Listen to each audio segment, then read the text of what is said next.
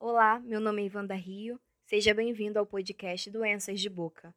No episódio de hoje, vou abordar um grupo de lesões que é conhecido como desordens orais potencialmente malignas.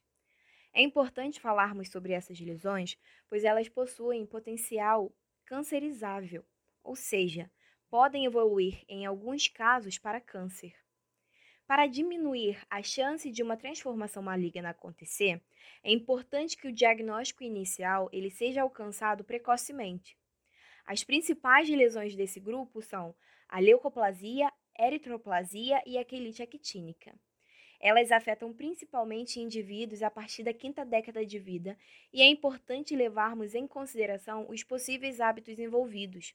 A leucoplasia vai se apresentar como uma lesão branca na cavidade oral, que ela não sai por raspagem e não dói, acometendo principalmente a língua e o lábio. A eritroplasia vai se apresentar como uma mancha vermelha na cavidade oral, indolor e que possui um maior risco de transformação maligna, afetando principalmente língua e palato mole.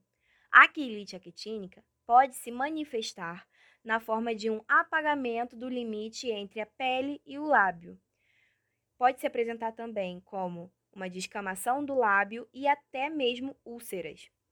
Em breve, nós iremos falar mais sobre essa lesão. É, essas três lesões que falei brevemente, elas possuem alguns possíveis agentes causais, como o tabagismo, o etilismo e a radiação UV, que seria a radiação ultravioleta. E sabendo disso, é necessário evitar esses agentes, e realizar uma biópsia para que seja realizado o diagnóstico e, a partir desse diagnóstico, seja feita a melhor escolha do tratamento.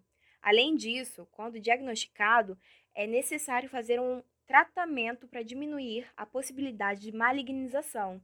E após esse tratamento, é essencial que o paciente ele faça um acompanhamento criterioso. Caso você tenha alguma suspeita dessas lesões, procure um profissional de saúde de confiança. Quer saber mais sobre as doenças que acometem a boca?